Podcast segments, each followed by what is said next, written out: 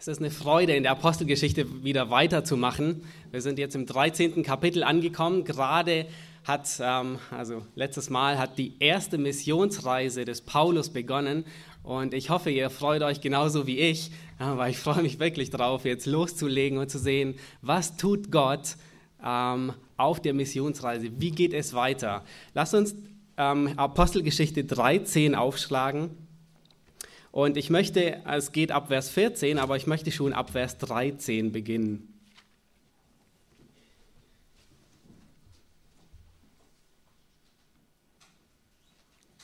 Das Thema heute Morgen lautet das Evangelium der Gnade Gottes. Ähm, der Untertitel ist Fünf unverzichtbare Wahrheiten des Evangeliums. Nun, das klingt so alltäglich, ja, ähm, und das Evangelium ist das, ähm, womit viele schon aufgewachsen sind.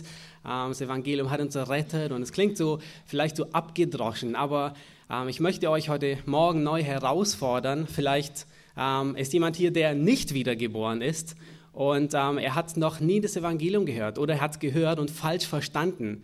dann ist heute Morgen einer der Gründe da, dass du fünf wirklich wichtige Aspekte des Evangeliums verstehst. Vielleicht bist du schon wiedergeboren durch das Evangelium und ähm, du denkst, ja, irgendwie habe ich manche Sachen noch nicht so ganz verstanden ähm, und darum wird es heute gehen. Und vielleicht bist du schon gereift im Glauben, aber du weißt noch nicht so genau, was muss ich anderen Leuten erzählen, wenn ich ihnen vom Evangelium berichte? Worauf kommt es an? Welche, ja, welche 1, 2, 3, 4, 5, 6 Dinge muss ich ihnen erzählen, sollen sie wissen? Und darum wird es heute auch gehen. Ähm, worauf müssen wir Wert legen bei der Verkündigung des Wortes Gottes, bei der Evangelisation? Und das Interessante ist, ähm, der, der größte Teil dieses Abschnittes ist die Predigt des Paulus. Lass uns anfangen ähm, in Kapitel 13, Abvers 13 und ich lese zunächst die ersten zwei Verse. Paulus und seine Gefährten aber fuhren von Paphos ab und kamen nach Perge in Pamphylien. Johannes trennte sich jedoch von ihnen und kehrte nach Jerusalem zurück. Sie aber zogen von Perge weiter und kamen nach Antiochia in Pisidien und gingen am Sabbat in die Synagoge und setzten sich. Soweit erstmal ähm, bevor wir weiter im Text lesen, möchte ich, dass ihr versteht, wo das Ganze sich abspielt. Okay? Ähm, ihr lest hier viele Namen und wahrscheinlich können einige von euch sie gar nicht buchstabieren, weil sie so kompliziert sind. Aber lasst uns sehen auf der Karte, wo es lang geht. Zunächst beginnt die erste Missionsreise von Barnabas und Saulus, er wurde damals noch Saulus genannt, mit Johannes Markus in Antiochia. Ähm, für diejenigen, die eine Bibel bei euch haben, ihr findet es in der Regel hinten oder auf, den, auf dem ausgeteilten Notizzettel oder hier vorne. Sie starten in Antiochia und werden von der Gemeinde in Antiochia ausgesandt, das Evangelium zu verkündigen. Dann gehen sie hinab, das sind, ich meine, es waren 10, 15 Kilometer ungefähr, ähm, nach Seleucia zum Hafen und hier nehmen sie ein Schiff, um nach Zypern auf die Insel hinüber zu schiffen. Ihr erinnert euch wahrscheinlich an die letzte Predigt. Thomas hat darüber gepredigt am letzten Sonntag. Ähm, irgendeiner der, der, der Begleiter, der kam aus Zypern. Es war Barnabas. Er war gebürtiger Zyprer, gebürtig aus Zypern. Und ähm, wahrscheinlich war er da aufgewachsen und es war vielleicht einer der Gründe, warum sie gleich direkt nach Zypern gingen, weil das der, das bekannte Umfeld war. Dann durchreisen sie Zypern von Salamis bis Paphos und predigen das Evangelium in den Synagogen. Und wie wir später und immer wieder in der Apostelgeschichte feststellen, das Prinzip bei Paulus ändert sich nicht ganz, ganz gleich, was er tut. Er geht immer zuerst in die Synagoge und predigt das Evangelium den Juden. Warum? Weil er erwartet und er hofft dort Juden, gottesfürchtige Juden zu finden. Und dann erst danach geht er zu den Heiden, beziehungsweise häufig sind schon Heiden, einige gottesfürchtige Heiden in der, in der Synagoge und dann geht er zu den Heiden. Und dann reisen sie von Paphos ab und reisen nach Perge. Perge im Pamphylien wird es auch genannt. Und ähm, hier in Perge verlässt sie Johannes Markus. Wir wissen nicht den Grund dafür. Ähm, Lukas, der, der Schreiber, er nennt uns keinen Grund. Ähm, und Johannes Markus, er kehrt hier wieder zurück nach Jerusalem. Also wahrscheinlich auf eigene Faust nimmt er ein Schiff direkt von Paphos und kehrt in seine Heimatstadt Jerusalem zurück. Johannes Markus, wir wissen, ähm, wir hatten es vorhin gelesen, also letzte, Woche hat Thomas darüber gepredigt, er war ein Diener von äh, Saulus, von, von Paulus und von Barnabas. Und ähm, sehr wahrscheinlich, also wir wissen es nicht genau, aber sehr wahrscheinlich war er der Mann, der ihnen den Rücken frei hielt, damit sie das Wort Gottes predigen können. Er war ihr Diener. Sehr wahrscheinlich kümmerte er sich in dem ganzen, weil sie haben ja nicht nur einen Tag evangelisiert. In der Regel waren es wirklich Tage, Wochen und es ging eine ganze Weile hindurch. Ähm, und in der Regel haben sie lange Zeit, waren sie längere Zeit an einem Ort. Und er war derjenige, der Mann, der ihnen den Rücken frei hielt, dass sie predigen und evangelisieren können. Und solche Leute braucht die Gemeinde. Solche Männer braucht die Gemeinde Gottes, die den anderen den Rücken frei halten, damit die anderen das Wort Gottes verkündigen. Wahrscheinlich hat er sich gekümmert um die alltäglichen Dinge. Wahrscheinlich hat er sich ums Essen gekümmert, dass Paulus und Barnabas sich nicht darum scheren, was sie essen müssen. Wahrscheinlich hat er sich darum gekümmert, dass sie irgendwo, irgendwo ein Dach über dem Kopf haben. Vielleicht hat er irgendjemand gefragt, können wir bei euch übernachten. Wahrscheinlich hat er sich um die Tickets gekümmert zum Überfahren der Schiffe. Ähm, er war ihr Diener. Er war derjenige, der ihnen den Rücken frei hielt, damit sie predigen können. Und er verlässt sie auf einmal.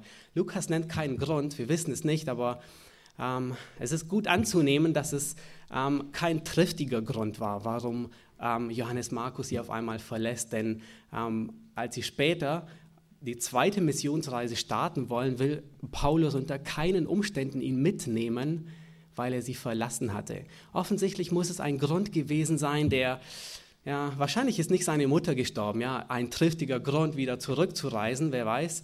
Ähm, wahrscheinlich war es eine persönliche Charakterschwäche, vielleicht war ihm die, ähm, vielleicht erwartete er Verfolgung und er hat einiges angesehen, was sich in Zypern abspielte und er dachte, oh je, da, da steht Verfolgung voraus. Und er war noch nicht weit genug, dieser zu begegnen und er hatte Angst davor und ist ähm, nach Hause gegangen oder vielleicht fürchtete er sich vor diesem Gebiet. Es ist ein unglaublich gebirgiges Gebiet und ähm, sie, sie planten da durchzugehen und sie, müssten, sie mussten wirklich einen, einen hohen Pass, Hö Höhe Pässe und Gebirge zu Fuß durchqueren. Keine einfache Aufgabe, ja. Es war, ich meine, das tun heute, machen die das ähm, bei der Bundeswehr, ähm, Überlebungstrainings und so weiter. Es ist nicht einfach vielleicht fürchtete er sich davor, ähm, und sagte, ah, ich gehe lieber zurück. Und er verlässt sie und er geht wieder zurück.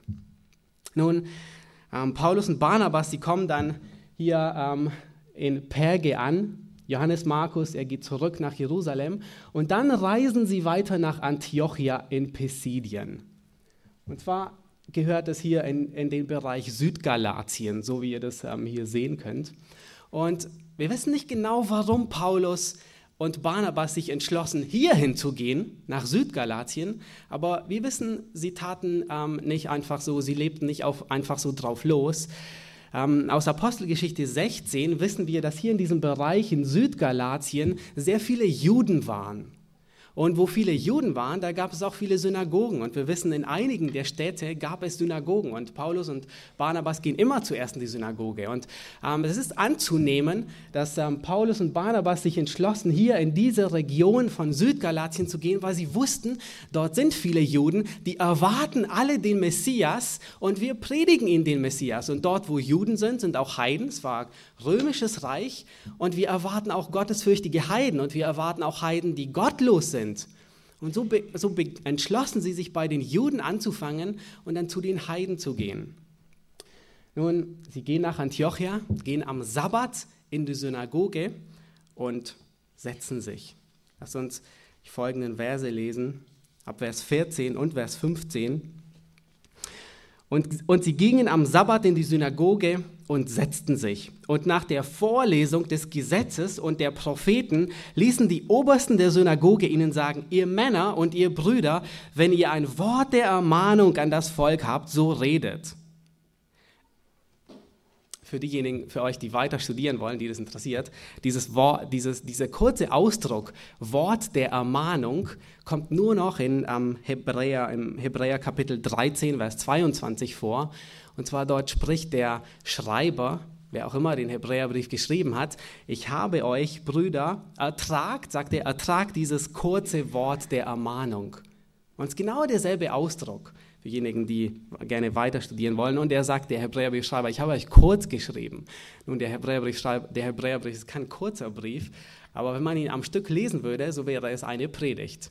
Also ist doch kurz. Und hier ähm, sitzen sie nun in der Synagoge und diese Männer, sehr wahrscheinlich der Synagogenvorsteher, er fragt sie und sagt, Männer, habt ihr ein Wort der Ermahnung? Nun, ähm, ich habe nach, ich habe ich habe mich interessiert und habe geguckt, wie sah ungefähr der Ablauf in einer Synagoge aus im ersten Jahrhundert?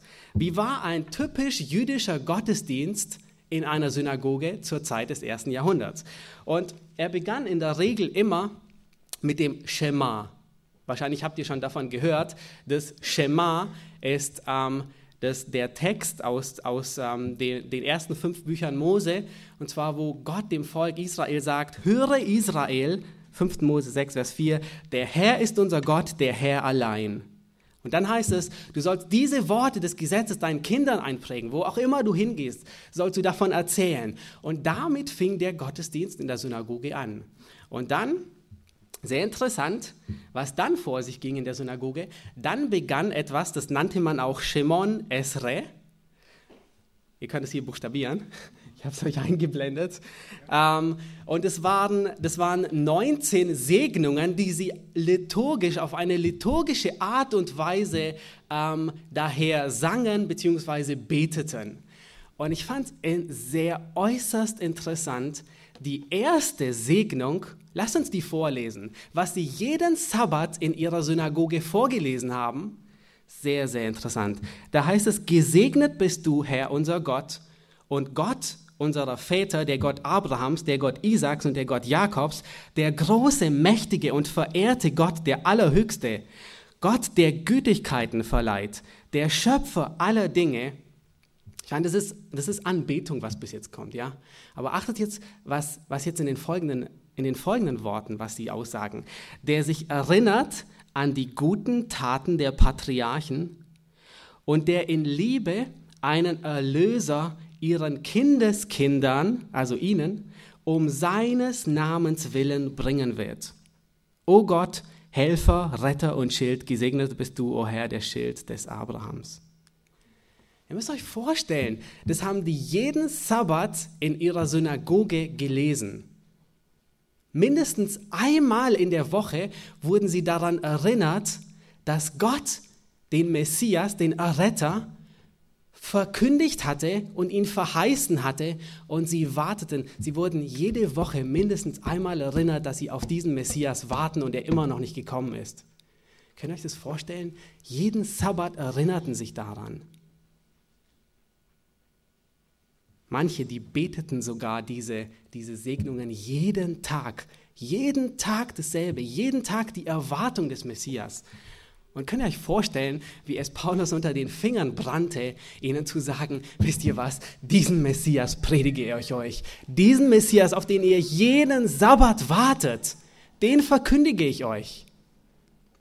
Nun, ähm, der, ähm, es ging dann so weiter in der Synagoge, dass dann eine Vorlesung des Gesetzes kam. Es wurde das Gesetz vorgelesen, irgendein Abschnitt aus dem Gesetz. Dann wurde irgendein Abschnitt aus den Propheten vorgelesen. Und dann folgte eine freie Ansprache, ähm, ein sogenanntes Wort der Ermahnung von irgendeinem, der in der Synagoge saß und kompetent genug war, das zu vermitteln. Und in der Regel war das die Aufgabe des Synagogenvorstehers, dafür zu sorgen, irgendjemanden zu bestimmen, der am Sabbat dieses Wort der Ermahnung dann weitergibt. Und dann würde der Gottesdienst in der Synagoge beendet werden mit einem abschließenden Segen. Und nun, Paulus wird gefragt, habt ihr ein Wort der Ermahnung? Und wir wissen, Paulus, er war ein, er war ein Rab, er hatte gelernt unter, den, unter dem großen Rabbiner Gamaliel. Er war weltbekannt fast zu, zu der damaligen Zeit. Und ähm, wer weiß, vielleicht kannten sie Paulus oder sie wussten, dass er dort gelernt hatte, wie auch immer. Aber sie fragen ihn, hast du, habt ihr Brüder ein Wort der Ermahnung? Und Paulus sagt, oh ja, wir haben eins. Und dann legt er los, lass uns Vers 16 lesen, zunächst den ersten Teil. Und hier beginnt Paulus in der Synagoge das Evangelium zu verkündigen, zu predigen. Er sagt, da heißt es, da stand Paulus auf und gab ein Zeichen mit der Hand und sprach, ihr israelitischen Männer und die ihr Gott fürchtet, hört zu. Und dann legt er gleich los. Er spricht sie, achtet darauf, er spricht sie als israelitische Männer und die, die ihr Gott fürchtet an. Und wenn wir dem Verlauf der Geschichte folgen, stellen wir fest, dass zwei Gruppen in der Synagoge waren. Einmal die israelitischen Männer, die er anspricht, das waren Juden, also Juden waren in der Synagoge, und es waren Heiden in der Synagoge. Heiden in der Synagoge. Aber es waren gottesfürchtige Heiden. Es waren solche Heiden, die Interesse hatten am Gott Israels und gottesfürchtig waren. Und sie wollten davon lernen. Manche waren schon konvertiert, manche waren Konvertiten, ähm, aber es gab zwei Gruppen. Und Paulus, interessanterweise, er, er, adressiert sich jedes Mal, Vers 16, 26, 42, 43, jedes Mal adressiert er sich an die Juden und die, die ihr Gott fürchtet, also die Heiden. Das Interessante ist, ähm, und, und wir legen gleich los mit der Predigt, habt noch ein bisschen Geduld, ähm, das Interessante an der Apostelgeschichte ist, Lukas, er hat uns zwei Predigten von dem Apostel Paulus niedergeschrieben in der ganzen Apostelgeschichte. Er hat zwei Predigten hat er formuliert und niedergeschrieben. Und ähm, früher, als ich, ja, als ich noch ein bisschen kleiner war, dachte ich, oh, wie langweilig diese Predigten sind. Ich kann mich erinnern, in der Jugend sind wir die durchgegangen im Hauskreis und oh, es war so, ja. Aber mittlerweile habe ich richtig Freude daran, weil ich sehe, was predigen Sie eigentlich? Und ich, hoffe, ihr habt genau dieselbe Freude daran. Aber Paulus, von Paulus sind zwei Predigten festgehalten. Das Interessante ist, die eine hier, das ist die hier, Apostelgeschichte 13, Vers 16 bis 42, die ist an Juden gerichtet und die ist an gottesfürchtige Heiden, gottesfürchtige Heiden, Proselyten, die in ihrer Mitte saßen. Diese, diese Predigt, die ist an Juden gerichtet. Und dann wird noch eine einzige Predigt, wird eine ausführliche Predigt, die wird niedergeschrieben und verfasst und die, die finden wir in Apostelgeschichte 17. Das ist Paulus Predigt in Athen auf dem Areopag. Den kann man heute noch besichtigen. Und es ist unglaublich, wenn man da oben steht und hinunterblickt, wo alle Stoiker und alle Philosophen ihre Schulen hatten. Und Paulus, er predigt dort oben den ausgebildeten Philosophen, den griechisch denkenden Menschen und erklärt ihnen das Evangelium. Und er predigt dort an Heiden, die, kein, die keine Vorkenntnis hatten, die keine Ahnung von Abraham, Isaac und Jakob hatten, die keine Ahnung hatten von David und den ganzen Verheißungen und den Propheten. Er predigt an vollkommene Heiden. Und wisst ihr, was das Interessante ist an diesen zwei Predigten? Ihr müsst die wirklich mal durchlesen und ein bisschen vergleichen. Das Interessante ist, der Inhalt oder beziehungsweise die Botschaft, die verändert sich. Er gebraucht andere Worte. Er, er gebraucht einen anderen Einstieg. Er fängt bei den Heiden, fängt er nicht mit dem Gott Abrahams, Isaac und Jakobs an und den Verheißungen Davids. Er fängt mit etwas ganz anderem an in Athen. Aber wisst ihr, was der Knackpunkt ist? Die Botschaft des Evangeliums ist immer dasselbe. Egal, ob er es Heiden verkündigt, die schon wirklich eine eine, Vorkenntnis hatten und die eigentlich vorbereitet waren auf den Messias, weil sie eigentlich auf ihn warteten, oder ob es den Heiden predigte, die keine Ahnung hatten, aber die wussten, es gibt einen Gott. Das Evangelium ist immer dasselbe. Die Worte, die ändern sich. Die Art und Weise ändert sich.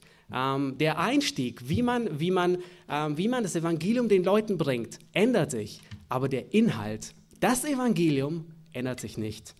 Und Frage an euch, wenn ihr das Evangelium, sagen wir, herunterbrechen würdet, es geht natürlich nicht, aber ich meine, das Evangelium ist, ist letzten Endes ist das Evangelium die, die ganze Lehre des Neuen Testamentes. Das ist die gute Nachricht.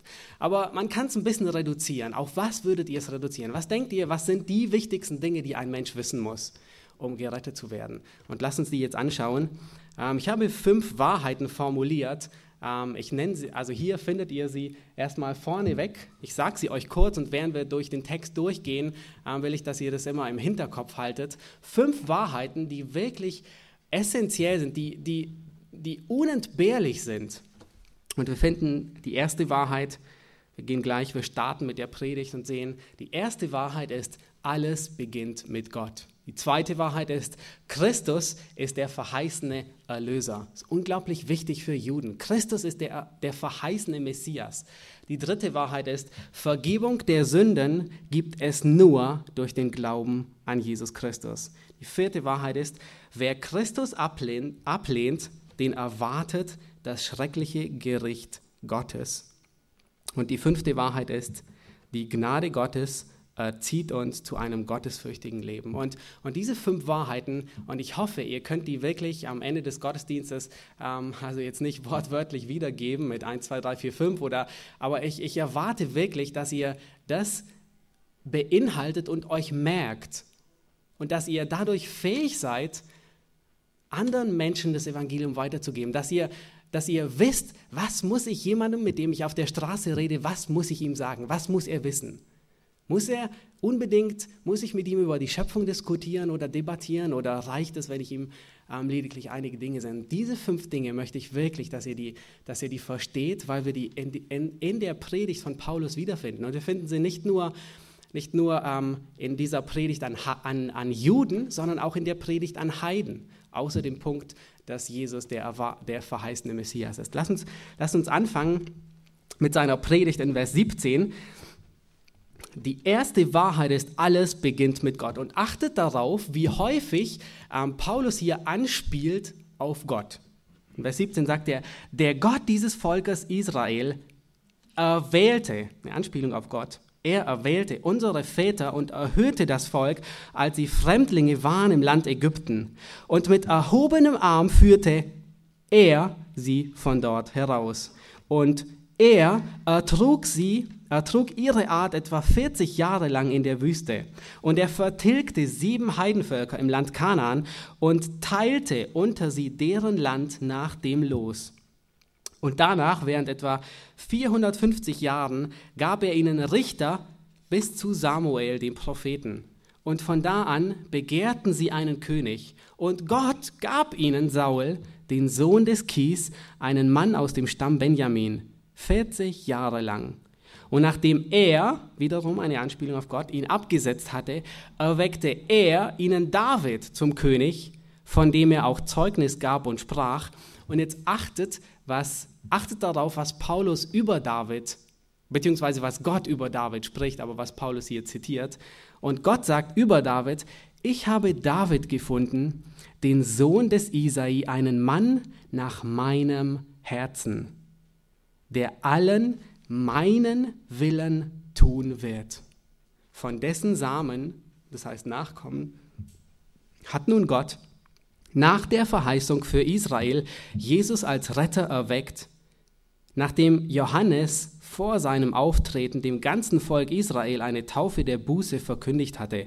Als aber Johannes seinen Lauf vollendete, sprach er, Wer meint ihr, dass ich sei? Ich bin es nicht. Also in anderen Worten, ich bin nicht der Messias, den ihr erwartet. Doch siehe, es kommt einer nach mir, für den ich nicht gut genug bin, die Schuhe von seinen Füßen zu lösen. Die erste Wahrheit, die wir Menschen vermitteln müssen, ist, alles beginnt mit Gott. Warum ist das so wichtig? Und ihr denkt, oh, wie komme ich jetzt darauf? Ihr, habt ihr gezählt, wie oft Paulus hier Bezug auf Gott nimmt? Nun sicherlich nicht. Es war ein bisschen zu schnell. Aber ich habe es gezählt. Und er nimmt 15 Mal in diesen Versen nimmt er Bezug auf Gott. Gott, er hat und er gab und er hat gesagt. 15 Mal, immer wieder nimmt er Bezug auf Gott. Gott ist derjenige, der etwas beginnt. Ihr, wisst ihr, warum wir das Menschen beibringen müssen, dass alles mit Gott beginnt? Weil jeder Mensch erkennen muss, dass er rechenschaftspflichtig jemandem gegenüber ist. Und dieser jemand ist Gott. Ist niemand anders, kein Mensch, sondern dieser jemand, dem ich selbst, dem jeder Rechenschaft geben muss, ist Gott, der Allerhöchste. Gott, äh, in Jesaja 4, 44, Vers 6 sagt Jesaja, Gott ist ewig. Also Gott spricht über sich selbst und sagt, ich bin der Erste und ich bin der Letzte und außer mir gibt es keinen Gott. Es ist so wichtig, dass dass erstens wir lernen, aber vor allem, dass wir anderen Menschen sagen, alles beginnt mit Gott. Gott ist der Erste, Gott ist der Letzte. Man kann Gott nicht davonlaufen. Psalm 139 ist ein außergewöhnlich guter Psalm, um ungläubigen Menschen beizubringen, dass man vor dem Angesicht Gottes nicht fliehen kann. Wenn man sich noch irgendwo versteckt, am Ende des Meeres, im tiefsten Meer, am Ende, wo die, wo, die, wo die Morgenröte aufgeht, man kann nicht weit genug fliehen, um Gott zu entkommen. Und das ist, der, das ist auf der einen Seite tröstlich für uns, die wir an Gott glauben, aber für diejenigen, die mit Gott hadern, die unter dem Zorn Gottes stehen und Gott nicht wollen, dass er über sie herrscht, ist es erschreckend. Sie können vor Gott nicht fliehen.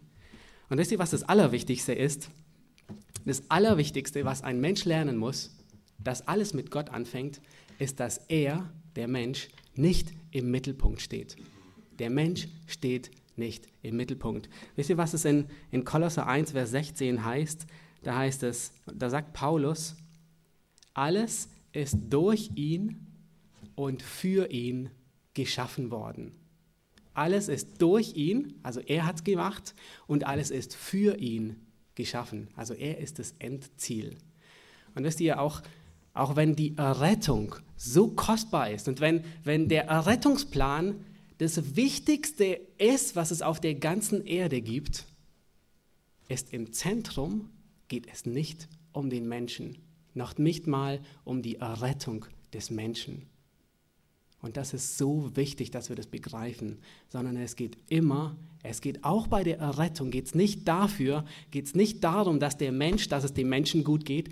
Es geht auch nicht primär dafür, dass der Mensch gerettet wird, es geht um die Verherrlichung Gottes.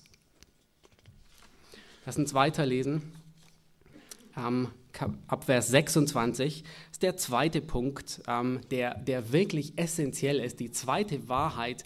Christus ist der verheißene Erlöser. Und hier, das ist wirklich eine Klammer, okay? Versteht das richtig? Ähm, der Unterschied zwischen Heiden und äh, zwischen Juden und zwischen Heiden ist, Paulus betont es bei Juden extrem stark, dass Christus der erwartete Messias und der erwartete Retter ist. Und das ist wirklich wichtig für Juden. Bei der Heidenmission ähm, erwähnt er es, manchmal erwähnt er es nicht, aber letzten Endes ist es trotzdem wichtig. Lass uns die Verse lesen, ähm, Verse 26 bis 31 zuerst. Da, da sagt Paulus jetzt, und er beginnt ähm, und sagt, ihr Männer und Brüder, Söhne des Geschlechts Abraham, achtet darauf, er sagt wieder, ihr, die ihr vom Geschlecht Abraham sagt, und die unter euch, die Gott fürchten, also die Heiden meint er, zu euch ist dieses Wort des Heils gesandt. Denn die, welche in Jerusalem wohnen und ihre Obersten haben diesen nicht erkannt, also Jesus, und haben die Stimmen der Propheten, die, er, die an jedem Sabbat gelesen werden, durch ihren Urteilsspruch erfüllt. Ich mache erstmal kurz Pause. Wisst ihr, wenn wir nochmal drüber lesen über das, was er gerade sagt, das ist unglaubliche Ironie, die hier stattfindet. Ihr müsst euch vorstellen, wir haben vorhin gesehen, jeden Sabbat wurde das Gesetz und die Propheten geredet, äh, gelesen. Jeden Sabbat wurde über den Messias gelesen. Und nun sagt Paulus hier zu den Juden, die Juden in Jerusalem, die haben genau das erfüllt, was sie selbst jeden Sabbat gelesen haben. Ist nicht irgendwie ironisch? Der Mensch, die Pharisäer, die Schriftgelehrten, die Gott ablehnten, sie haben jeden, jeden Sabbat gelesen, das Alte Testament, und sie haben genau das erfüllt, was sie jeden Sabbat gelesen haben, nämlich Christus gekreuzigt. Und dann sagt er in Vers 28, und obgleich sie keine Todesschuld fanden, verlangten sie doch von Pilatus, dass er hingerichtet werde. Und nachdem sie alles vollendet hatten, was von ihm geschrieben steht, auch hier betont er wieder, alles, was über ihn geschehen ist, ist schon vorher geschrieben worden. Nahmen sie ihn vom Holz herab und legten ihn in ein Grab. Gott aber hat ihn aus den Toten auferweckt und er ist mehrere Jahre hindurch, denen äh, Tage, mehrere Tage hindurch denen erschienen, die mit ihm aus Galiläa nach Jerusalem hinaufgezogen waren, welche Zeugen sind vor dem Volk. Ihr erinnert euch, jeden Sabbat wurde der Messias gelesen, es wurde erwartet, es wurde über ihn gelesen, es wurde erwartet, dass er kommt. Ähm, es wird noch besser. Es gab eine Gruppe, es gab ähm, einige Gruppen im, äh, zu der damaligen Zeit. Es gab die Herodianer, die Pharisäer, die Sadduzäer und eine vierte Gruppe, die wir in der Bibel, also die, die nicht ausdrücklich erwähnt wird im Neuen Testament, ist die Gruppe der Essener. Und diese Gruppe, die haben von Daniel die Jahrwochen zusammengezählt, wo, in denen Daniel auf, auf den Tag genau fast sagt, wann der Messias kommen wird. Und sie dachten, okay, eins und eins kann man zusammenzählen und wir zählen zusammen, wann der Messias kommt, von der Zerstörung und dem Aufbau Jerusalems ähm, bis, zu dem, bis zu dem Messias. Und sie zählten zusammen und kamen auf das Jahr ungefähr 70 nach Christus. Nun, sie haben sich ein bisschen verzählt, irgendwie, weiß nicht, irgendwie hat ihre Mathematik nicht ganz gestimmt oder was auch immer. Es war 40 Jahre zu spät, aber ihr müsst euch vorstellen, diese Gruppe war bekannt im ganzen Judentum. Und sie haben gesagt, der Messias muss in unserem Jahrhundert kommen. Und so war die Erwartung des Messias war die enorm hoch, weil sie dachten, ja, die, ich meine, nicht nur, nicht nur, dass sie jeden Sabbat es gelesen haben, sondern da gab es noch eine Gruppe, die gesagt haben, jawohl, wir haben zusammengerechnet diese Jahrwochen und er muss bald kommen. Wir sehen also, die Erwartung war enorm hoch, dass der Messias bald kommt.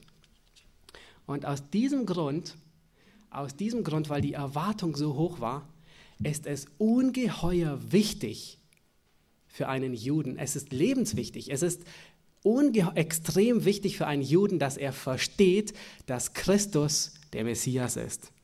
Und ich möchte euch nur einige Beispiele nennen, nur drei Beispiele, aber im ganzen Testament finden wir Anspielungen darauf. Wisst ihr, wer war der erste Mann, der eine Christologie verkündigt hat? gepredigt hat. Es war Jesus selbst. Und zwar wo?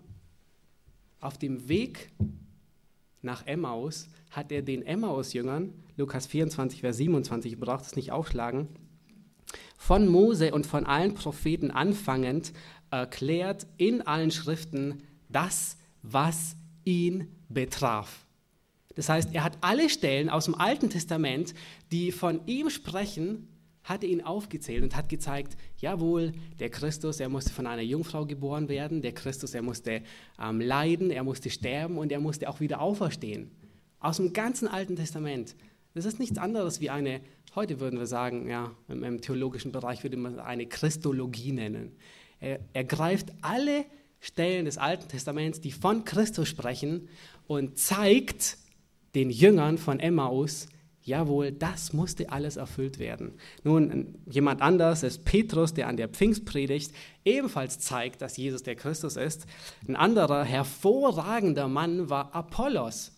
In Apostelgeschichte 18, 28, da heißt es immer, äh, da heißt es, ähm, er kam nach Ephesus und er widerlegte die Juden öffentlich mit großer Kraft. Also er widerlegte die Juden wirklich sehr, sehr mächtig. Und wie? Indem er durch die Schrift bewies, dass Jesus der Christus war. Und das ist für Juden, das ist unumgänglich. Wenn sie an den Messias glauben wollen, müssen sie zuerst verstehen, dass Jesus der Messias ist. Und genau das ist der Punkt hier. Und Paulus tut es nun auf eine andere Art und Weise. Er, er macht auch eine Christologie in diesen Versen, aber er, er erklärt, er zeigt auf, dass Christus auferstehen musste. Und das haben wir bis jetzt haben alle das nicht so ausführlich dargestellt. Und ähm, lasst uns diese Verse lesen. Es ist wirklich äußerst interessant. Paulus zeigt, dass der Christus tatsächlich der Messias auferstehen musste. Es ging gar nicht anders. Vers 32 sagt er, und wir verkündigen euch das Evangelium, dass Gott die den Vätern zuteil gewordene Verheißung an uns, ihren Kindern, erfüllt hat, indem er Jesus erweckte. Sein Argument, sein Argument, versteht es richtig, dass Christus der Messias ist, ist, weil Christus auferstanden ist von den Toten. Das ist sein Argument. Er, er zeigt, er gebraucht nicht viele alttestamentliche Stellen und zeigt, jawohl, dieser ist der Christus, sondern er macht letzten Endes einen einzigen Punkt und zeigt, derjenige, der auferstehen würde, der ist der Messias, an den ihr glauben müsst. Vers 33 sagt er weiter, wie auch im zweiten Psalm geschrieben steht, du bist mein Sohn, heute habe ich dich gezeugt. Dass er ihn aber aus den Toten auferweckte, sodass er nicht mehr zur Verwesung zurückkehren sollte, hat er so ausgesprochen, ich will euch die heiligen Gnadengüter Davids geben, die zuverlässig sind. Nun, ihr müsst verstehen, die Juden, die erwarteten alle, dass der Messias ein Nachkomme von David ist, ein, jemand aus dem Samen von David. Warum war das so wichtig? Gott hatte immer wieder die Verheißung gegeben und ich möchte nur eine einblenden kurz. Ähm, wir lesen sie nicht mehr ganz vor in Hesekiel 37, Vers 25 und Hesekiel 34, Vers 23. Da spricht Gott davon, dass er seinen Knecht David schicken wird, der das Volk Israel weiden wird. Und alle warteten auf David. Nun, ihr müsst verstehen, David war der Held, er war der Hero, ja, er war der Held des ganzen Volkes Israel. Warum? Er hat das Volk zusammengeführt als Einheit. Nachdem, Salom, äh, nachdem Saul gestorben war, war es erstmal wieder geteilt. Ähm, Stamm Benjamin wollte nicht, dass, ähm, dass, ähm, dass David herrscht. Die anderen, die hatten David schon eingesetzt, es war geteilt. Aber ein sehr, sehr großer Aspekt ist, David hat konstant in seinem Leben Krieg geführt und er hat das Land, das, ähm, das die Israeliten nicht eingenommen hatten, obwohl sie es hätten tun sollen, das Land, dieses Land hat er nach und nach erobert. Und ich will euch kurz zeigen, damit ihr ein bisschen verstehen könnt, was David getan hat. Dieser rote umrandete äh, Markierung, das ist das Reich Israels vor David. Also als, als Israel ja, nach Saul und als David zur Regierungszeit kam, das war das Reich Israel. Nun, sie waren ungehorsam. Sie hatten nicht, sie hatten nicht alles eingenommen, was sie eigentlich hätten tun sollen während, während ähm, nach Josua und durch die ganze Richterzeit, sondern sind immer von Gott abgefallen, immer wieder. Und nun führt David wirklich, er hat fast sein ganzes Leben lang Krieg geführt und er erweitert die Grenzen. Das ist diese blaue Umrandung. Die geht hoch, fast bis an den, bis an den Berg Hermon. Hier, das ist alles Barschan heute genannt. Dann geht es runter hier auf dem das ist die Ostseite des Jordan, ja, hier ist der Jordan. Auf dem Ost, Im Osten des Jordan geht es runter bis zum Roten Meer, bis, nach dem, bis zu dem heutigen Elat. Und somit hatte Israel mehr Zugang am Roten Meer. Also sie hatten ja eh schon hier das Mittelmeer, aber sie hatten dadurch auch Zugang am Roten Meer. Und hier fast bis zur Wüste Ägyptens. Das ganze, das ganze Land hat er eingenommen unglaubliche Leistungen. Nun, aufgrund des, der vielen Kriege hatte Gott ihm verboten, den Tempel zu bauen. Er durfte das nicht, aber er hat alles schon dafür vorge vorgearbeitet, hat Salomo alle Besitztümer schon verschafft, dass Salomo loslegen kann. Nun müsst ihr euch vorstellen, David war der Held der ganzen Nation. Nicht nur, dass er das Land erweitert hatte, er hatte dafür gesorgt, dass das Volk Gott anbetet. Er hat ihnen unzählige Psalmen hinterlassen. Psalm Davids, Psalm Davids, immer wieder finden wir den Psalm Davids. Er hat, die, er hat ihnen wirklich ein Vermächtnis hinterlassen. Und nun verheißt Gott und sagt, diesen David werde ich euch geben. Das ist der Messias. Und ihr müsst euch vorstellen, die Erwartungen, die sind natürlich enorm hochgeschraubt. Sie erwarten jemanden, der das, der das Land erweitern würde. Sie erwarten jemanden, der ihnen Frieden gibt, den sie nicht mehr hatten. Und sie erwarten den Messias, den Sohn Davids. Und dann, und dann sagt, und alle wissen, David ist gestorben. Dann sagt Paulus in Vers 35, darum spricht er auch an einer anderen Stelle, du wirst nicht zulassen, dass dein Heiliger die Verwesung sieht. Denn David ist entschlafen, nachdem er seinem Geschlecht nach dem Willen Gottes gedient hat, und er ist zu seinen Vätern versammelt worden und hat die Verwesung gesehen. Und jetzt achtet darauf, er sagt in Vers 37, sagt er, der aber, den Gott auferweckte, hat die Verheißung nicht gesehen. In anderen Worten sagt er auf, derjenige, den Gott auferwecken würde von den Toten, das ist mit aller Gewissheit, ist das euer Messias gewesen.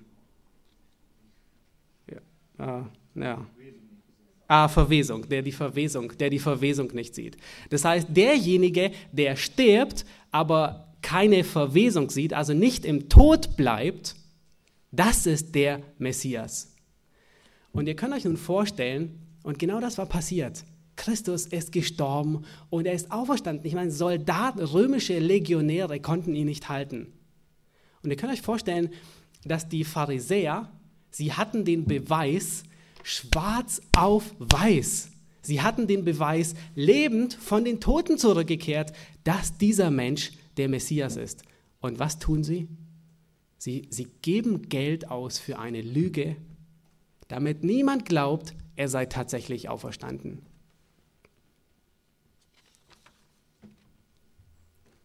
Ist ganz wichtig.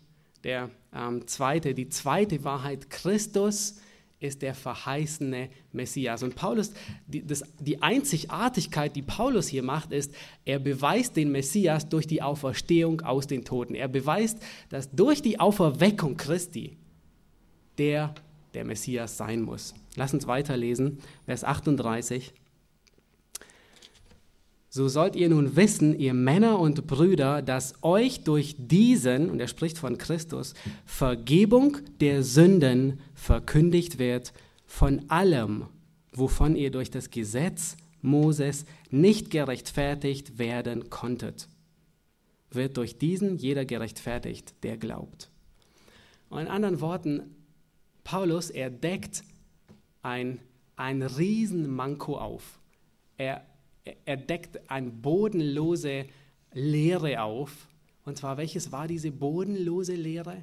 Diese bodenlose Lehre, die er auf einmal aufdeckt, ist, es gibt, er diskutiert gar nicht, ob das Gesetz jemanden rechtfertigt, aber es gibt Sünden, für die das Gesetz keine Vergebung vorgesehen hat. Für Mord hat das Gesetz keine Vergebung vorgesehen. Derjenige musste gesteinigt werden. Für Ehebruch hatte das Gesetz keine Vergebung vorgesehen. Die mussten gesteinigt werden. Und wir wissen aus dem Hebräerbrief, dass das Gesetz an sich niemanden gerechtfertigt, gerechtfertigen konnte. Und nun deckt er diese Lehre auf und zeigt, ihr, ihr alle, ihr versagt darin. Ihr habt, ihr erfüllt nicht die Gerechtigkeit, die ihr haben solltet. Und wir wissen, Paulus tut es genau auf dieselbe Art und Weise im Römerbrief. Und zwar deckt er da das Problem der Menschen auf, das sie haben. Und das Problem des Menschen ist die Sünde. Weißt du, ich weiß, ja, ich kenne nicht alle von euch, die hier sind heute Morgen, einige schon. Aber wenn, wenn du vielleicht nicht wiedergeboren bist und du bist heute Morgen hier und du hast nicht Gottes, Gottes Vergebung empfangen, weißt du, was dein größtes Problem ist? Dein größtes Problem ist nicht vielleicht eine kaputte Beziehung. Und dein größtes Problem ist auch nicht vielleicht ein Schuldenberg, den du, den du mitschleppst. Und ähm, auch nicht deine Kinder, die dir Kummer bereiten. Und dein größtes Problem ist auch nicht Arbeitslosigkeit oder Krankheit, irgendeine Krankheit. Weißt du, was dein größtes Problem ist, wenn du nicht wiedergeboren bist? Das ist der Zorn Gottes. Der Zorn Gottes, das ist dein größter Problem. Dein größtes Problem. In Sprüche 13, Vers 15, ihr könnt euch die Stelle notieren. Sprüche 13, Vers 15, da heißt es, der Weg der Treulosen ist hart. Der Weg der Treulosen ist hart. Und wenn du heute Morgen hier bist als nicht wiedergeborener Mensch und äh, dein Leben ist hart, weißt du was? Es gibt gute Hoffnung, es wird nur noch schlimmer. Es wird nur noch härter. Der Weg der Gottlosen, er ist hart, sagt die Bibel. Und wenn du nicht wiedergeboren bist, er wird nur noch schwieriger. Und jedes Mal, wenn neue Schwierigkeiten kommen, erinnere dich daran, der Weg des Gottlosen ist hart. Es wird nur noch schlimmer und es endet im Zorn Gottes, der, der wirklich das, das Ende von Gottes Grimm ist. Sprüche 11, Vers 5 sagt, den Gottlosen bringt seine eigene Gottlosigkeit zu Fall. Wenn du, wenn du nicht wiedergeboren bist und du hast ein hartes Leben, es wird nur noch härter. Es wird garantiert nur noch härter, weil Gott dir in der Quere steht. Der Zorn Gottes lastet auf dir. Aber weißt du was? Es gibt eine einzige gute Nachricht. Es gibt eine einzige Hoffnung und die sagt Paulus hier. Er sagt, es gibt Vergebung der Sünden. Diese einzige Hoffnung, die es für jeden von uns gibt, ist, es gibt durch Jesus Christus Vergebung der Sünden. Römer 3, Vers 24 sagt, und so werden wir umsonst gerechtfertigt durch seine Gnade durch die Erlösung, die in Christus Jesus ist. Oder Epheser 2, Vers 8, denn aus Gnade seid ihr errettet durch den Glauben. Und weißt du, was noch, was noch eine viel bessere Nachricht ist? Ich meine, die ist schon extrem gut, aber egal wie groß deine Sünden sein mögen, egal wie groß dein, dein, dein Schuldenberg und deine Sünde, die du angerichtet hast in deinem Leben, egal wie groß diese sind, die einzige Hoffnung und die einzige Vergebung, die du findest, ist in dem Glauben an Jesus Christus. Sonst wirst du, und das sagt Paulus sehr deutlich, sonst bleibst du unter dem Zorn Gottes. Nun, viele von euch sind wiedergeboren, das weiß ich. Aber was ist für die, was gilt für diejenigen? Wisst ihr, gestern habe ich darüber nachgedacht, gestern wurde es mir wieder so bewusst, als ich mich vorbereitet habe. Es gibt Dinge, in unserem Leben, die schätzen wir nicht nur dann, wenn, wenn, wenn uns diese Dinge fehlen, beziehungsweise wenn sie weggenommen sind. Ähm, ich war im Januar ziemlich richtig krank und ähm, in der Regel geht man mit der Gesundheit, ja, man denkt gar nicht an seine Gesundheit im alltäglichen Leben. Nur dann, wenn man wirklich krank ist. Und, und es gibt, und, und jeder von euch, er weiß, es gibt so viele Dinge, die schätzt man nur dann, wenn sie einem verloren gehen. Und man findet sie auf einmal nicht mehr und man braucht sie aber. Ähm, und genauso ist es mit der Errettung, mit dem einzigen großen Unterschied, dass wir diese nicht verlieren können. Aber es dir, wir gewöhnen uns so sehr daran, dass, dass, sie uns nichts mehr, dass sie uns fast gleichbedeutend ist. Wir leben, wir leben so selbstverständlich daher, dass diese Errettung uns selbstverständlich ist, dass wir uns fast schon daran gewöhnt haben.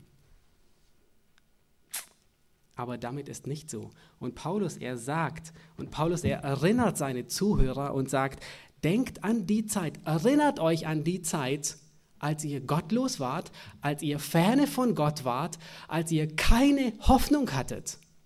Und wenn du heute Morgen wiedergeboren bist und du lebst vielleicht in dieser Selbstverständlichkeit, dass du, dass du Hoffnung hast, erinnere dich an diese Zeit, in der du lebtest und du hattest keine Hoffnung.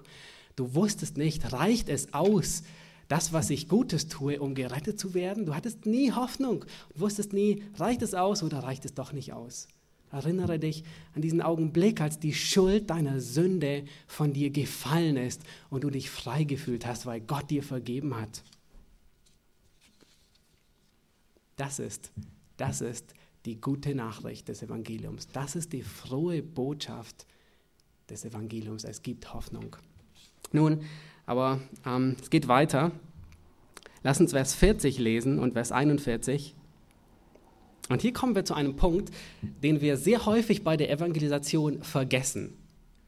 Ähm, und der ist sehr wichtig. Und wir finden diesen Punkt bei jedem im Neuen Testament, der evangelisiert. Wir finden ihn bei Petrus, wir finden ihn bei Paulus, Jesus selbst immer wieder. Und lass uns diese Verse lesen. Da heißt es, so habt nun Acht, dass nicht über euch kommt, was in den Propheten gesagt ist. Seht ihr, seht ihr Verächter und verwundert euch und werdet zunichte, denn ich tue ein Werk in euren Tagen, ein Werk, dem ihr nicht glauben würdet, wenn es euch jemand erzählte. Wow, was, was, was, was meint jetzt Paulus eigentlich damit? Ja, ähm, er zitiert hier Habakkuk 1, Vers 5. Ich möchte euch nicht bitten, es aufzuschlagen, sonst würden wir fünf Minuten warten.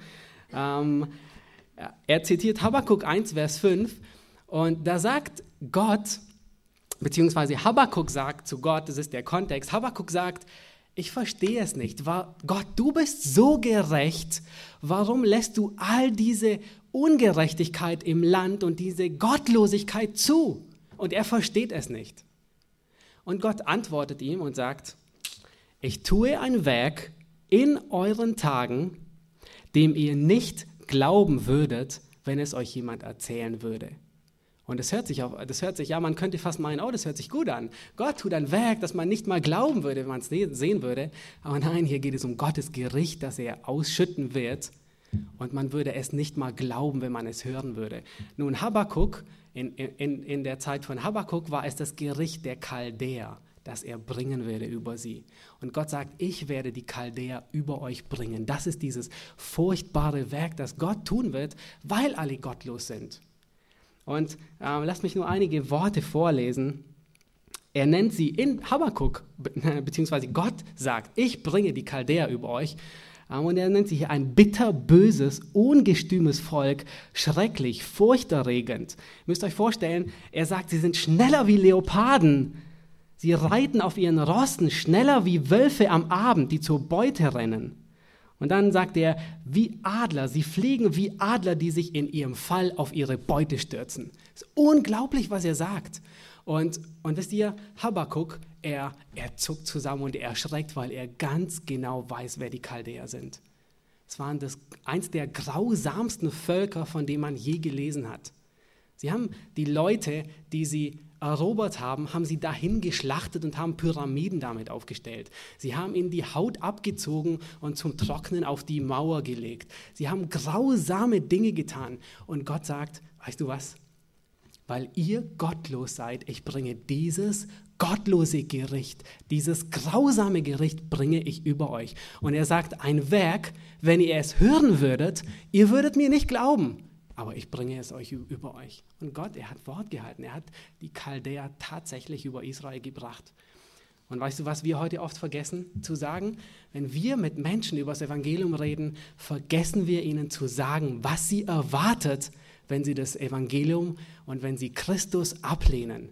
Es erwartet sie ein viel schlimmerer Tod wie, die, wie der der Chaldäer, sondern der Zorn Gottes. Ihr müsst euch vorstellen, der Zorn, der nicht gestillt werden kann der erwartet dich, wenn du heute Morgen nicht wiedergeboren bist.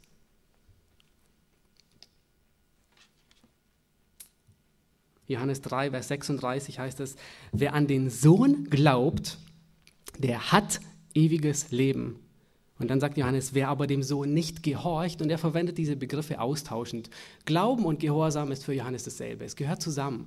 Und er sagt, wer dem Sohn nicht gehorcht, wird das Leben nicht sehen, und jetzt sagt er genau dasselbe, sondern der Zorn Gottes bleibt auf ihm. Und Paulus sagt genau das, zitiert er aus Habakkuk und sagt, wenn ihr, und er spricht in der Synagoge zu den Leuten und sagt, wenn ihr diesen Christus ablehnt, seht zu, dass es euch nicht so ergeht wie dem Volk. Und er sagt, wie eurem Volk, als die Chaldäer über euch kamen und euch vertilgt haben. Dann geht er weiter. Lass uns ähm, weiterlesen, Vers 42. Seine Predigt, die kommt nun zu, zum Ende. Und ähm, jetzt wird berichtet, was so vor sich geht. Vers 42. Als aber die Juden aus der Synagoge gegangen waren, baten die Heiden darum, wir sehen also wieder Heiden sind in der Synagoge, dass ihnen dieses Wort auch am nächsten Sabbat verkündigt würde. Nachdem aber die Synagogenversammlung sich aufgelöst hatte, folgten viele Juden und gottesfürchtige Proselyten dem, dem Paulus und Barnabas nach, die zu ihnen redeten und sie ermahnten, bei der Gnade Gottes zu bleiben. Und ich möchte kurz hier innehalten. Und habt ihr euch schon mal gefragt, was dieses Wort bedeutet, bei der Gnade Gottes zu bleiben? Das ist so ein kurzer Begriff. Und ähm, zunächst habe ich ihn auch überlesen und irgendwann bin ich drüber gestolpert und habe gedacht, was sagt er eigentlich zu ihnen? Was bedeutet bei der Gnade Gottes zu bleiben? Und wisst ihr was? Das ist die praktische Anwendung des Evangeliums. Ähm, der Hebräerbriefschreiber, er gebraucht genau dasselbe Wort, bleibt bei der Gnade Gottes und ermahnt seine Zuhörer in Kapitel 12, Vers 28, bleibt bei der Gnade Gottes. Nun, was will er sagen? Was sagt er damit? In anderen Worten sagt er zu ihnen, habt immer im Bewusstsein, dass ihr unter der Gnade Gottes lebt. Nun, wie meint er das? Wie kann man, wie bleibt man in der Gnade? Wie, was, was bedeutet es, im Bewusstsein zu leben der Gnade Gottes? Ich habe Epheser 2, Vers 8 schon vorgelesen. Aus Gnade seid ihr errettet. Das Erste, was wirklich wichtig ist, ist, Ähm, und, das, und das rückt hier, und hier rückt die Gnade wirklich die Dinge zurecht, die zurechtgerückt werden müssen. Nämlich, wir sind nicht aufgrund unseres eigenen Verdienstes wiedergeboren und gläubig geworden, sondern allein aufgrund der Gnade Gottes. Nun, das ist für viele ja, ähm, selbstverständlich, ja, aber ich möchte es wirklich betonen an dieser Stelle. Es ist nicht dein Ruhm. Paulus sagt, alles Rühmen ist wohin? Dahin. Es bleibt nichts übrig für den Menschen, auch kein, auch kein bisschen bleibt übrig für den Menschen, sich zu rühmen. Du bist allein aus der Gnade Gottes gerettet. Nun aber, was bedeutet es noch in der Gnade, sich immer der Gnade Gottes bewusst zu sein? Und merkt, dass dies so wichtig ist, weil Paulus es immer und immer wieder wiederholt. In 2. Thessalonicher 2, Vers 16, da lesen wir, er selbst aber, ihr braucht es nicht aufschlagen, könnt es euch nur notieren, ihr selbst aber, er selbst aber, unser Herr Jesus Christus und unser Gott und Vater, der uns geliebt hat und uns einen ewigen Trost und eine gute Hoffnung gegeben hat durch Gnade. Das heißt, erstens, wir haben erkannt, dass wir aus Gnade gerettet sind. Zweitens haben wir eine Hoffnung, einen Trost, einen zeitlichen Trost oder einen Trost ähm, für, du hast für zwei Wochen oder für ein Jahr. Nein, Paulus sagt einen ewigen Trost. Wir haben die Sicherheit. Warum? Weil, weil, die, weil die Errettung nicht von uns ausgeht, sondern weil sie von Gott ausgeht, ist die Errettung so sicher, wie Gott selbst existiert. Würde jemals Gott aufhören zu existieren, dann würde auch unsere Errettung dahin gehen. Aber wir wissen, das ist unmöglich, das geht nicht. Und so sicher, und Paulus will, dass wir dieses Bewusstsein der Gnade, der Hoffnung in uns tragen. Er will, dass wir uns bewusst sind, dass wir aus Gnade gerettet sind. Er will, dass wir bewusst sind, dass diese Errettung nicht von uns kommt. Nun, einige meinen, und sie kommen zu einer verkehrten Schlussfolgerung, und einige meinen, wenn ich aus Gnade gerettet bin, dann kann ich jetzt tun und lassen, was ich will. Ich kann sündigen, wie viel ich will, weil ich bin ja gerettet. Oder? Ist nicht so? Dieses Denken, das kommt einem zwangsweise. Und ich bin sicher, jeder hat es schon gedacht von euch. Da weißt du, dieses Denken ist absolut unbiblisch. Es ist der Mensch, der solches denkt, der hat überhaupt nicht verstanden, was die Gnade ist der hat keinen blassen Schimmer davon, was die Gnade bedeutet. Lasst uns ähm, Titus aufschlagen und das möchte ich wirklich, dass ihr den, die aufschlagt, die Bibelstelle Titus 2, Vers 11.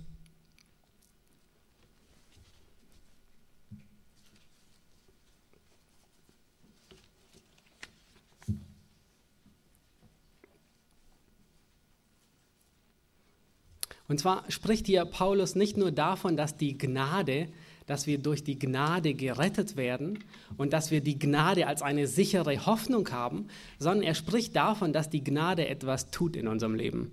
Titus 2, Vers 11. Da ist es, denn die Gnade Gottes, muss gerade gucken, hatte ich das? Nee, hatte ich nicht. Denn die Gnade Gottes ist erschienen, die heilbringend ist für alle Menschen. Und jetzt achtet darauf, was die Gnade Gottes tut, die sie annehmen. Sie nimmt uns in Zucht Warum? Damit wir die Gottlosigkeit und die weltlichen Be Begierden verleugnen. Das heißt, die Gnade Gottes, sie züchtigt uns, damit wir diese Begierden ablehnen und verleugnen und sie hassen. Und jemand, der sagt, ich bin errettet worden durch Gnade und ich kann jetzt sündigen, wie ich will, der hat überhaupt nicht verstanden, was die Gnade tut. Sondern nicht nur, nicht nur, dass wir das alte Leben ablehnen, sondern es heißt, und besonnen und gerecht und gottesfürchtig leben in der jetzigen Weltzeit. Und für die, die gerne weiter studieren wollen, ihr könnt Vers 13 zu Hause lesen, wie die Gnade Gottes das anstellt. Wie tut die Gnade Gottes das? Was bewegt sie in uns? Aber sie wirkt in uns.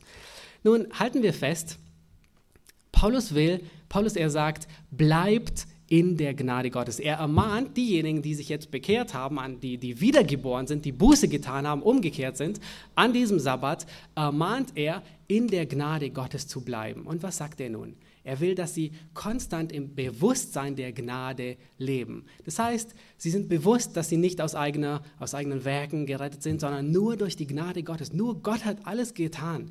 Er hat mich gerettet. Und weil er mich gerettet hat, bewirkt die Gnade in mir die Hoffnung, dass, dass Gott das, was er in mir angefangen hat, bis zum Ende auch vollenden wird. Hebräer macht ganz deutlich, Gott ist der Anfänger und Vollender. Das heißt, was Gott in mir begonnen hat, das bringt er garantiert auch zu Ende. Und diese Gnade, diese Hoffnung in die Gnade ist so sicher wie Gott selbst, weil er sein Werk tut.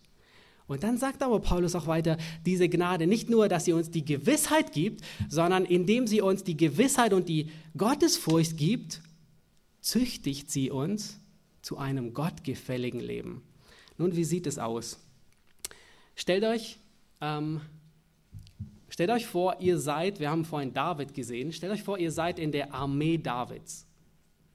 Und dort hat es einige Helden, ja. Es wird von einigen Helden berichtet, die haben, ich glaube, 800 oder 600, 800, fast 1000 Leute, Philister, in die Flucht geschlagen und umgebracht. Das heißt, ein Mann legt sich mit 1000 Leuten an. Und David hatte ein paar von diesen Helden. Also er hatte ein paar Leute, die wirkliche Männer waren. Und ihr dient in dieser Armee, in dieser in dieser Armee Davids. Und ähm, es ist eine Freude, in dieser Armee zu dienen. Warum? Weil es nur Siege gibt. Es gibt keine Niederlage.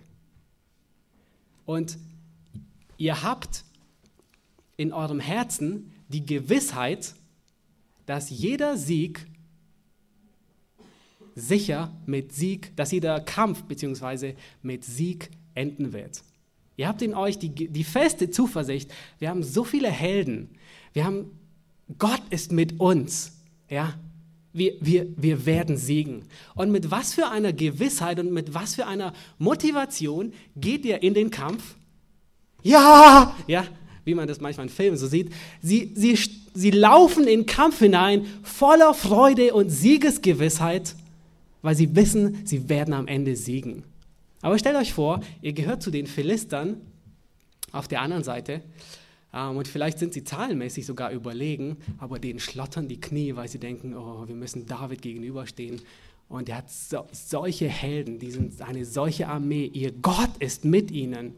Und denen schlottern die Knie und der Kampf ist von vornherein, würden wir sagen, schon gekämpft, weil sie mit Angst in den Kampf hineingehen. Und Benedikt Peters, er gebraucht ein ähnliches Beispiel für deinen und meinen Kampf im Glauben.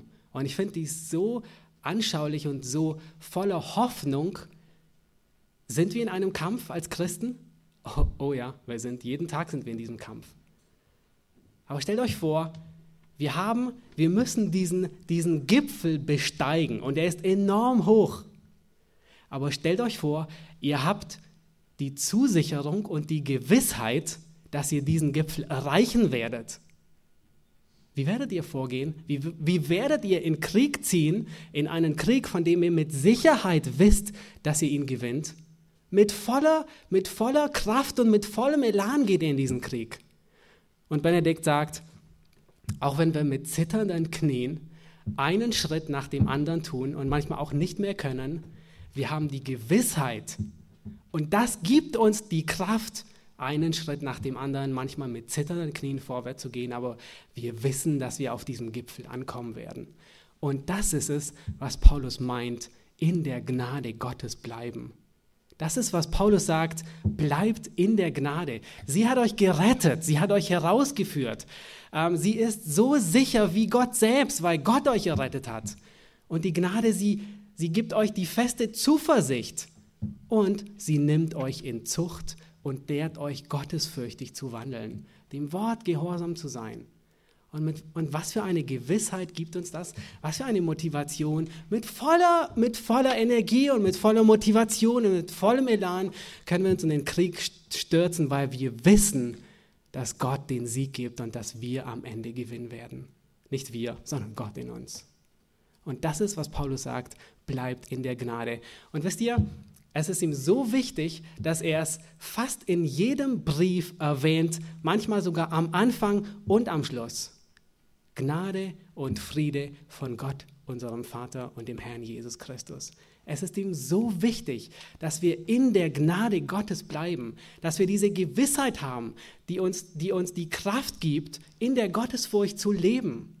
Das ist es, in der Gnade Gottes zu bleiben. Und ich möchte damit schließen. Es geht so weiter, dass, ähm, die, äh, dass Saulus hier noch eine Menge Verfolgung kriegt. Ähm, wie es weitergeht, werden wir in der nächsten Predigt hören. Es geht dann weiter nach Iconium. Sie werden, sie erleiden Verfolgung und schütten den Staub von ihren Füßen und gehen aus dieser Stadt. Aber sie sagen, ja, Paulus sagt, Gott hat uns zu den Heiden geschickt, aber ähm, damit, damit streitet Paulus nicht die Heidenmission ab, sondern er geht in der nächsten Gemeinde wieder in die Synagoge, bis, bis die Juden ihn wieder ablehnen. Dann geht er zu den Heiden und immer so weiter. Lass uns festhalten, ähm, was, das, was die fünf Wahrheiten des Evangeliums sind. Erstens, alles beginnt mit Gott. Zweitens, Christus ist der verheißene Erlöser. Das ist, das ist das Evangelium. Die dritte Wahrheit ist Vergebung der Sünden. Und, und ich meine das wirklich, Vergebung der Sünden für deine Schuld findest du im Glauben an Jesus Christus. Und wenn du die ablehnst, dann wartet der Zorn Gottes auf dich. Und der ist grausamer wie dieses ganze Volk der Chaldäer, die, die erschreckend waren. Und die fünfte Wahrheit, und ich möchte mit den ähm, Worten von Paulus schließen, wie er es gesagt hat, lasst uns in der Gnade Gottes bleiben. Amen. Lasst uns aufstehen und es können gerne einige von euch beten und ich werde den Schluss machen.